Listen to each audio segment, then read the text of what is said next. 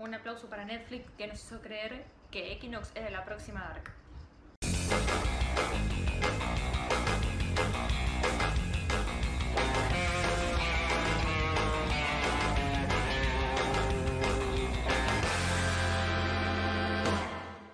Buenas a todos, bienvenidos nuevamente a Alquilistas y como les dije anteriormente vamos a hablar de la nueva serie de Netflix Equinox.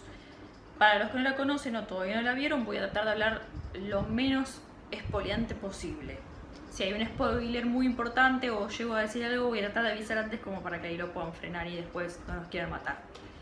Equinox son 6 capítulos y la realidad es que tuvo un marketing genial porque, porque Netflix la presentó como la próxima Dark o para los fanáticos de Dark o como todos los fanáticos que somos de Dark estábamos esperando algo igual y bueno, es lo que teníamos que ver. Si bien la serie no es mala, es entretenida, aunque por momentos es un poco lenta, no tiene nada que ver con Dark, está muy lejos de acercarse a Dark, por lo menos en esta temporada. O sea, si comparamos temporada 1 de cada una, mm, no están ni cerca. Acá lo que llamaba la atención era que supuestamente hay una realidad alternativa, porque la historia se centra en un grupo de estudiantes que desaparecen mientras que están como yendo a un viaje de egresados y veintipico de años después, puntualmente creo que son 20, 21 años después, la hermana de uno de estos chicos que desaparecieron recibe un llamado de un compañero de la hermana diciendo que él sabe qué pasó y que estaba ahí cuando desaparecieron. Entonces como que le puede decir qué es lo que pasó. El llamado eh, lo hace a la radio donde trabaja Astrid, que es una de las protagonistas, la hermana de esta chica que les digo que desapareció, que se llama Aida, que es otra de las protagonistas que se desarrolla más su historia cuando es adolescente justamente porque después desaparece. Entonces cuando la llama a la radio, ella escucha esto, quiere volver a contactarlo porque se corta el llamado, no lo pueden contactar.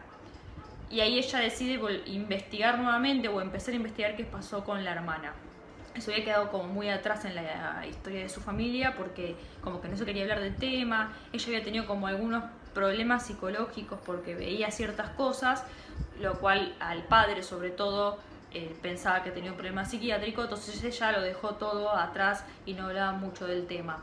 Pero bueno, vuelve a su como su ciudad natal, eh, para tratar de investigar y encontrar a la persona que lo llamó, que se llama Jacob, que es uno de los amigos y además era como el novio de la hermana, para ver qué es lo que tiene para decirle. De ahí en más empieza toda la investigación, si se puede llamar de esa manera la realidad. Y hay solamente dos tiempos que no tienen nada de difícil de entender. Uno es en el 2019 y otro es 20 años antes, que es cuando desaparece este grupo de chicos que sale de rendir, se suben a un autobús medio precario, por si lo ven van a ver que es como raro, pero bueno, debe ser de alguna costumbre así. Eh, salen en el viaje y desaparecen. Y hay solamente tres personas de todo eh, ese colectivo que quedan, que son Jacob, el otro amigo que no recuerdo el nombre, y Amelia. ¿sí? De ese cuarteto que les decía quedan ellos tres. Obviamente todos apuntan a que ellos tenían algo que ver, que no contaron exactamente qué era y demás, y la historia va por ese lado. Entonces, mediante la, investigación de Astrid, vamos conociendo tanto la historia de ella de chica como de la hermana y de los amigos y de este grupo. La realidad es que en esos seis capítulos, hasta el tercero, no vemos demasiado, se empiezan a tener algunas eh, situaciones como para que empecemos a pensar de dónde viene este tema. Justamente se llama equinox porque tiene que ver con el equinoccio, que justamente pasa cada 21 años y es cuando el día y la noche duran lo mismo.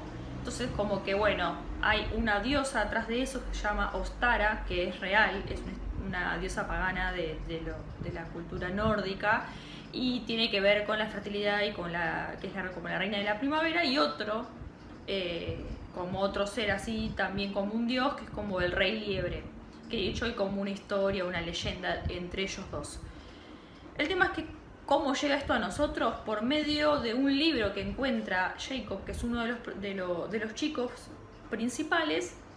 No sabemos de dónde lo saca, pero bueno, él está interesado y quiere lograr eso. Quiere lograr lo que dice el libro, no se entiende absolutamente nada.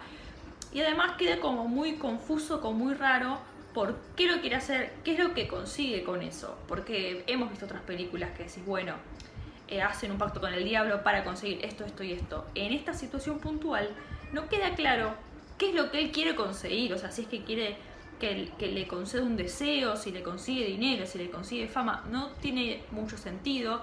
Él se hace con ese cuaderno. En algún momento creo que dice dónde lo saca, pero así como muy por arriba. Eh, y tampoco se entiende porque o sea, yo puedo sacar un libro y no por eso hacer todo lo que dice ahí.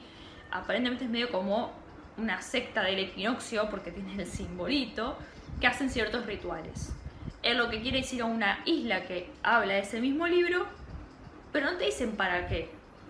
Y además, en un momento, bueno, eh, hacen como si fuese un juego, pues ellos se juntan a leerlo, eh, e, ese librito que es cuadernito muy chiquito, y dice, bueno, a Aida eh, vas a ser sacrificada, eh, Jacob vas a sufrir, eh, Amelia vas a perder algo y el otro amigo que no me voy a acordar el nombre, perdón, vas a sufrir y Jacob vas a ser castigado. Solo por leer el libro. O sea, porque no es que, o te daban un dado, daban un número y les daba eso.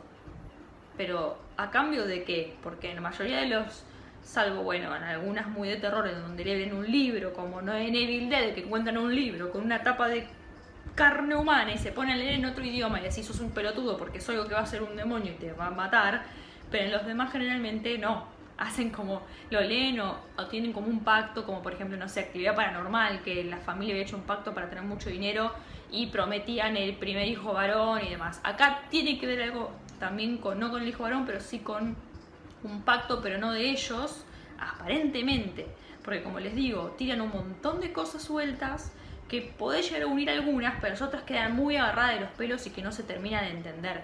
De hecho, Astrid, que es la que más aparece porque es la que está investigando, en teoría, esto no es spoiler porque lo, ven desde el principio, que ella tenía estas, esas, esas visiones desde que la hermana desaparece, ve como un bosque naranja con este rey liebre, que es un chavo, un tipo con el cuerpo de hombre, pero la cabeza es como si fuese de una liebre media rara, tampoco es muy parecido. Eh, y es un lugar todo naranja, que es como un bosque, y en teoría ahí están los que están desaparecidos.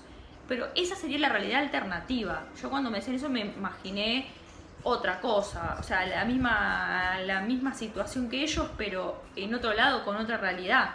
No eso, Sí, muchos algunos decían, eh, tiene algo como de Stranger Things porque es como el Upside Down, que es lo mismo, que están como todo oscuro en otro lugar. Creo que ni se asemeja a eso, porque no es la, la repetición de este mundo en otro, pero con algunas características cambiadas. Es un bosque naranja en donde supuestamente están los desaparecidos, incluida la hermana de Astrid, que es Aida, que es muy importante para la historia en general. Pero después hay cosas muy locas, por ejemplo, ellos terminan llegando a esa isla ven a gente haciendo un ritual y se meten como si nada, vamos al ritual. Termina pasando varias cosas y decís, pero ¿por qué te metiste ahí? Si ustedes no siquiera sabían, y tampoco es que los obligan, no es que están hipnotizados, no nada, y después de eso encima es como que se pelean entre ellos porque como que hay algo que no les gustó, que está claro, si la ven van a entender, pero es como muy raro, ¿por qué te enojas con Aida?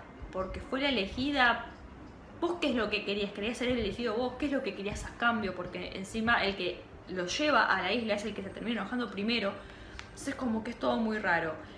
Y después, bueno, desaparecen los compañeros y eh, quedan ellos tres. A mí lo, una de las teorías que se me ocurre es que ellos quedan vivos y no desaparecen por esto que habían sacado antes de que iban a perder algo, que iban a ser castigados y que iban a sufrir. Entonces el sufrimiento es todo lo que pasó después en su vida, por supuesto, porque estuvieron perseguidos mucho tiempo pensando que ellos tenían algo que ver. Después, no hay mucho más.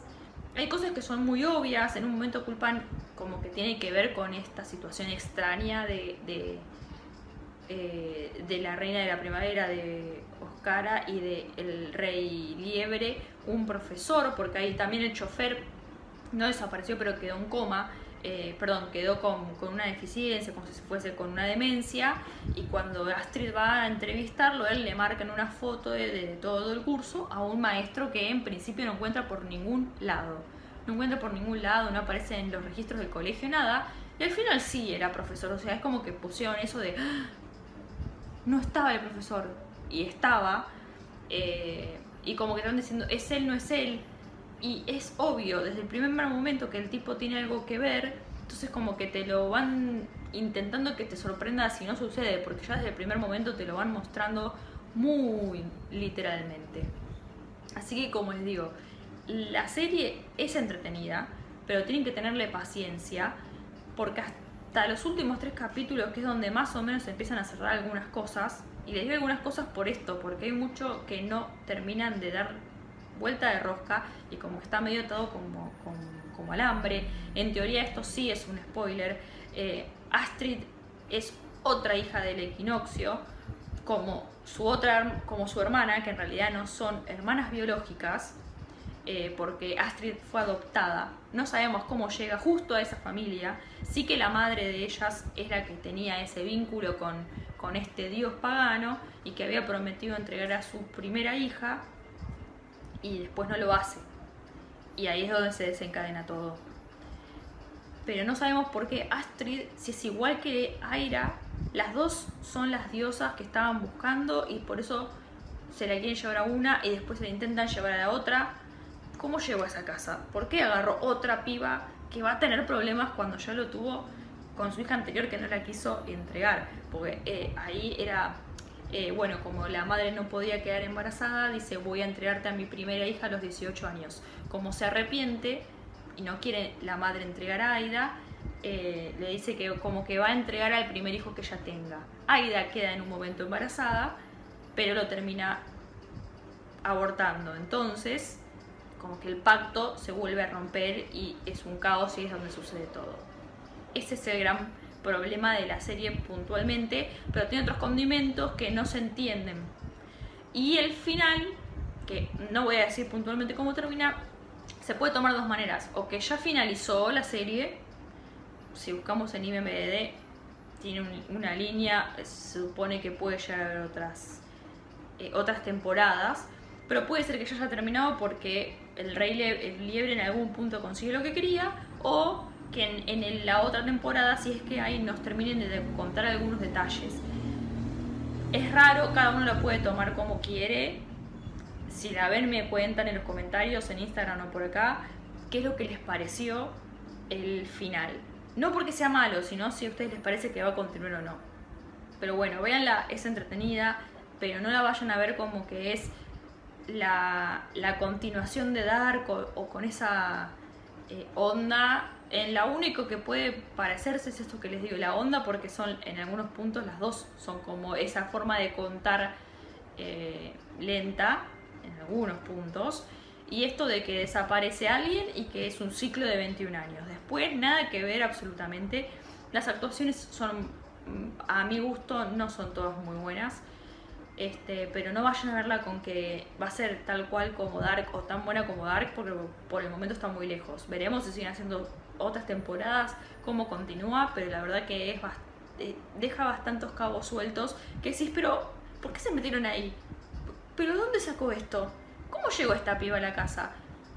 Todo tanto quilombo por este pacto que hizo la madre que en realidad raro, raro. Así que véanla y después me cuentan qué les pareció, si realmente les parece que está a la altura. Para mí, eh, eh, Dark es sensacional, está muy lejos de esta serie, pero entiendo que Netflix tiene muy buen marketing porque nos la hizo ver por ese motivo, más allá de que el trailer sí es muy llamativo, así como también en su momento hizo la estúpida comparación de que Dark era la nueva Stranger Things porque había cinco adolescentes en un bosque o jugando entre ellos y que pasaba algo raro cuando no tenía nada que ver una serie con la otra. Pero bueno, el marketing funcionó aquella vez solamente que no defraudó con Dark y acá les volvió a funcionar porque está entre las más vistas, pero acá no alcanzó el nivel que esperábamos. Así que bueno, no se olviden de seguirnos en Alquilistas, ya sea en el canal de YouTube, en Spotify y en Instagram. Todos es lo mismo, arroba alquilistas. Nos vemos la próxima.